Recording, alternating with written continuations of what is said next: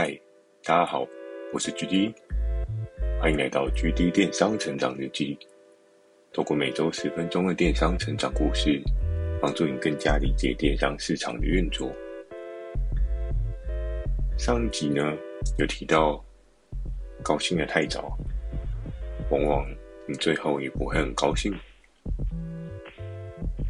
今天呢，要分享的是捡到人家的什么。在整个游戏的规则当中，常常都会有一些不一样的次规则出现。还记得在前几集有跟大家分享说，我们其实对于一个新进的菜鸟，最重要的除了我们自己的开发以外，还有公司可能会有一些新进的合作伙伴，他们会寄信来，我们也可以在这当中去找到适合我们自己对应的合作伙伴。那首先呢，就是要带大家重温一下之前讲的早上的抢桌赛。或许在听的你，可能也是电商平台的人，但我相信，我们这间公司的业务窗口，在那个时候都是很早到公司的，因为对每个人来讲，早上的九点二十九分三十秒，这是一个很特别的时间。当然，有一些人可能前一天已经有做好一些额外的准备，那当然可能这一段时间对他来讲就这么的不重要。可是也有的人，他手上可能筹码并没有这么多，所以你必须透过一些方法帮助自己，让这些合作伙伴的提案权利不要流出去。那我记得在当时啊，其实当如果有另外一业务窗口，他的合作伙伴没有经营好的时候，他的提案权利会被释出。而我每一天早上呢，我们九点二十九，我们都会疯狂的在按电脑键盘上的 F5。为什么呢？因为我们必须要疯狂的一直 reset 对应的页面去刷新，真的很像抢课。但是也真的很刺激，很好玩。每天都一直刷刷刷刷刷，然后都期盼会不会哎，突然来一个很大只的合作伙伴？会不会突然某一些人他没有注意到他的合作伙伴的效期快到了，他必须要做一些动作。所以在每一天早上，对大家来讲都是一个很不一样的可能。我觉得好像每天早上都在。对彩券的那种感觉，哎，今天早上要开奖了，我到底会不会中奖呢？这种感觉。然后在这一天呢，我依然的疯狂的按着 F，然后我的右手握着我的花束。当下我相信，如果有那个血压、心跳测量机啊，我应该心跳至少有一百一、一百二以上吧。真的是让我每天都心跳加速的这么快，这可能比运动还要厉害。在 那时候，那一天疯狂的按，突然有跳出一间，诶，他的营收有超过十万的，在一个月之内，然后就很快的点进去。然后，因为你不是点进去就是你哦，你点进去之后还要选到你自己的对应名称，然后并且按下送出，这个合作伙伴才会归为你所有。在当时呢，除了我以外，还有另外两个同事，大家都在看这个东西。还好我的手还算够快，于是那时候这一间。月营业额有超过十万的合作伙伴，他就进入了我的军队当中，这样子。那在当下呢，我自己是非常开心的，因为除了上次所提到的那个黄金线的合作伙伴，他可能营业额有破三十，那我手上其他的，比如说像是之前提到卖包包的大姐啊。又或者是卖丝袜的大姐啊，其实他们的营业额都没有到很高，可能像丝袜的话，我记得那时候可能三五万就差不多了。对，那卖包包的大姐，她差不多比卖丝袜的大姐稍微好一点，她就是多个一两万。因为其实，在那个时候的包包算是卖的比丝袜稍微好一些。那我相信这可能跟一些 TA 属性也有一些关系啦。然后我这时候捡到的是哪一间合作伙伴呢？我那时候捡到的是一个品牌的三 C 配件的合作伙伴。那我那时候捡到了，当然内心激动不已。然后跟自己同期的同事，我们就会可能去简单买个早餐，然后顺便讨论一下自己的成果。其中一个同事就跟我说：“哎、你有捡到什么好的吗？”我说：“有啊，今天竟然被我捡到了一个有超过十万的。”然后说：“哦，这么好。”我说：“啊，你们呢？你们有捡到什么吗？”然后说：“没有啊，等我进去的时候只剩下一万块、两万块，不是那种三五千块，不知道在干嘛。”然后当下就是你知道，人的心态是一种对比嘛。如果你是一个得到比较好的成果的人，跟看到其他的人他的成果可能比较没有那么好，你自己就会觉得啊，真棒！没有想到我中奖这样的感觉。啊，在买完早餐回来过后呢，我那时候就非常的激动，我就想说，嗯，那我赶快打电话联系这个合作伙伴，看有没有什么样的机会，可以在业绩上面做一些额外的帮补。然后在当时呢，其实我们还是多半的人赖的普及率没有那么的高。虽然大家那时候已经开始有比较熟用赖的这个 app，只不过在那个时候，多半跟一些合作伙伴的沟通啊，其实都还是 Skype 居多。所以我就打电话过去，然后找到对应的 key man，然后跟他讲：“哎，你的业务窗口换人喽。”然后后续是由我这边帮你们做服务，然后说哈，真的哦，你们换人了哦？那之前的那个业务呢？他离开了吗？我说呃没有，因为我们这边就是会有一些厂商之间的轮替交换，所以他还在，如果后续换我这样子。我说哦，是他业绩很差吗？怎么会这样？我说也不是，就是我们这边。有一些规则调整嘛，所以后续才会由我这边来接手你们这边的提案服务这样子。那在这个当下呢，我就跟这个窗口稍微聊了一下很多的事情，比如说包含后续的合作啊，还有你们有什么样的东西啊。然后在当时呢，他有跟我聊到还蛮多，他说他们主要是在于三 C 配件类的。啊，他们可能有键盘啊，有滑鼠啊，有充电线啊，好像还有一些喇叭、音响之类的吧。所以在那个时候，我的整个军队当中呢，有一个不一样的、一个不同类型的合作伙伴进驻。然后，其实再往后啊，我跟这个合作伙伴聊天当中，其实他们都还蛮习惯会来。拜访，就是我们这些电商平台，然后每次来拜访的时候，他们都会拿一套 DM，就是他们跟公司的 art 做好的 DM，然后 DM 当中有他们最新推出的型号啊，有什么样的型号，然后在当时呢，因为我们的提案是需要有一定的价格力道，还有空间，那那时候我还记得这个合作伙伴的窗口常常就跟我说。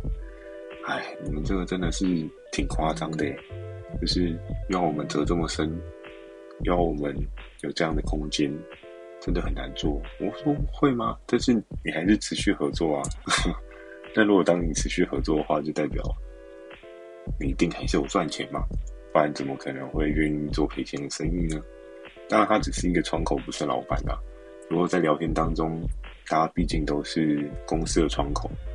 就还是会讨论聊一些题外话这样子，他可能有时候也会跟我分享他们公司的文化啊，然后他们的做事的方法啊，包含他们的招聘策略啊，然后他们在什么样的商品上面布局。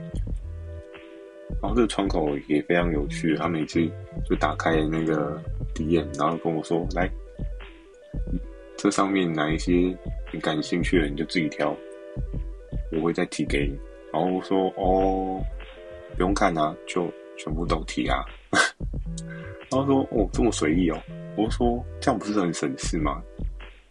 相对来讲，你也不需要去烦恼说都要提什么东西给我啊，我全部都接收啊。”然后在这一次的合作当中呢，其实他也还蛮帮我的啊，就是提了一堆键盘，然后或者是说耳机，或者是说一些充电线，有一些新类别的东西，他这边也是尽可能去做给我。当然，他们的一些产品更换的状况不是非常频繁，而且多半我后来发现，就是跟一般的贸易商合作伙伴，其实还是会有一些不太一样的地方。他们可能会比较专注研究在某一些类别，但是相对来讲，他们会比较没有那些贸易商的速度来得快，因为贸易商他们通常只要一闻到市场有什么不对劲，他们好。那我就做这个，然后就会有很新、很特别、很新奇的商品出现。但多半品牌商他们对于市场的研究会花比较多的时间，他可能会在市场上去抓第二、第三波的销售期，就有点像贸易商通常都会抓到商品的成长期，就是爆炸性的那一段时间。但是通常品牌商呢，他们在做的事情是比较偏向是强盛时期跟衰退期的经营。可是相对来讲的话，各有各的好处。贸易上它可以得到前面那种超高利润的甜美果实，但品牌商它可以得到一个比较长尾利润的状况。相对来讲，它要得到这个长尾，也必须要有一个很大的前提是，贸易商并没有把这个商品玩到烂掉。怎么说把商品玩到烂掉呢？就是比如说贸易商他在初期他会进一大批货，因为他为了要 cost down 他的成本嘛，所以他必须要进到可能 maybe 一个柜两个柜很大的货量，然后去把它的平均成本单价去 cost down 下来。可是当商品的成长期到一定水位的时候，它就会在停滞跟强盛期之间做徘徊。然后，如果这时候贸易商手上的库存太多的话，多半就你常常在路边会看到什么老板哭了、天价大拍卖，还是跳楼大拍卖什么，反正各式各样很耸动的标语。我相信大家可能有时候经过一些特价的贩卖摊贩，都可以看到这样的标语。那多半呢，它就是由贸易商剩下的货，他必须要清掉，他要换现金嘛。他才会有下一次投注的资金这样，然后品牌商呢，通常他可以在一个比较长尾的状况，因为常常之前有跟大家讲过，其实不管是市场上的任何需求，它都会有一个兴衰的状态，有高有低，都是一个不太确定的状态，所以其实真的要进电商，你自己的灵敏度要很够，什么东西在什么时候该下车了，什么东西。现在已经没有人要买了，你自己要非常的理解，不然往往都会给自己造成一个很大的库存压力哦。这边也额外跟大家分享一下，因为或许现在在听我 podcast 的一些朋友们，你们可能也正在做电商，可能或许也会跟一些一线的大平台去做一些合作，但是是不是所有平台的业务窗口都会很清楚的跟你讲？你要备多少的货，然后备多少货，它真的能够帮你销售完？多半平台的业务窗口开得出这个数字，但实际上能够做得到的，我相信这是少数。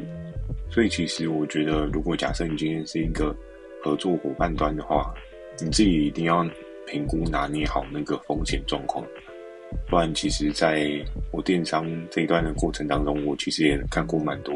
合作伙伴最后整个爆掉，先不要讲仓租爆掉，你光是那一些堆积货品的成本，整个就直接让你无法承受，然后就白白出局了。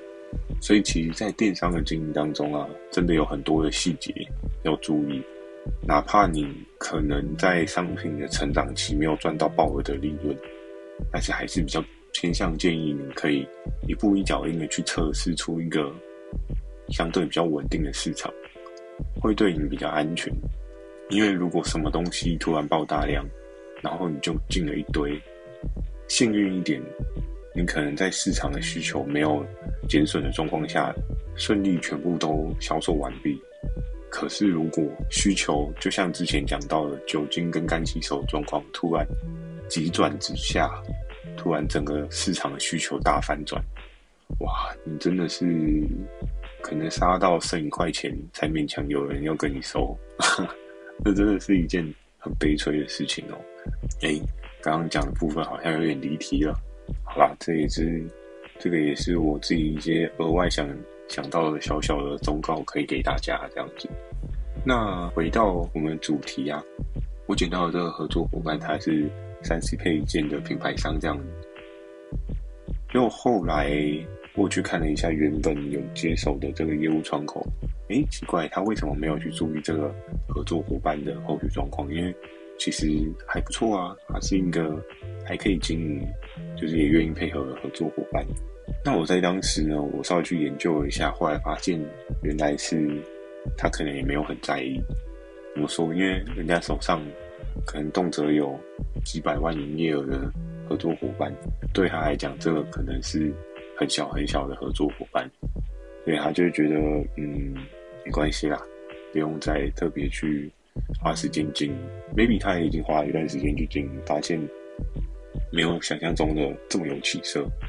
所以他后来他就放弃了这合作伙伴，所以我捡到的是别人剩下的，但我们都知道嘛，市场总是每个利基点都不一样，对他来讲可能不会是一个很主力的合作伙伴，那对我来讲呢，可能就会是前三、前五名的合作伙伴，所以在那个时候呢，其实我也觉得很多事情也蛮有趣的。每个人看的角度不一样，那也会有不一样的期待跟状况这样子。尽管我捡到是别人剩下，在当时我的心情还是蛮开心的，因为对我来讲，业绩又有机会再往前迈一步。不能说迈很大一步啦，但是相对来讲，还是有不少的一些正向的帮助这样子。所以在每次的早上抢夺赛当中呢，是一个很刺激的存在，你有可能会捡到宝物，但你也有可能会捡到黄金。嗯，是什么黄金？大家可以自己去想一下。好，那今天跟大家的分享就到这边。如果你喜欢今天的内容的话，也请帮我点个五颗星。啊，如果你有想要询问的一些电商相关问题呢，也十分的欢迎大家寄信到描述栏的 mail。或是你可以在留言板留言给我。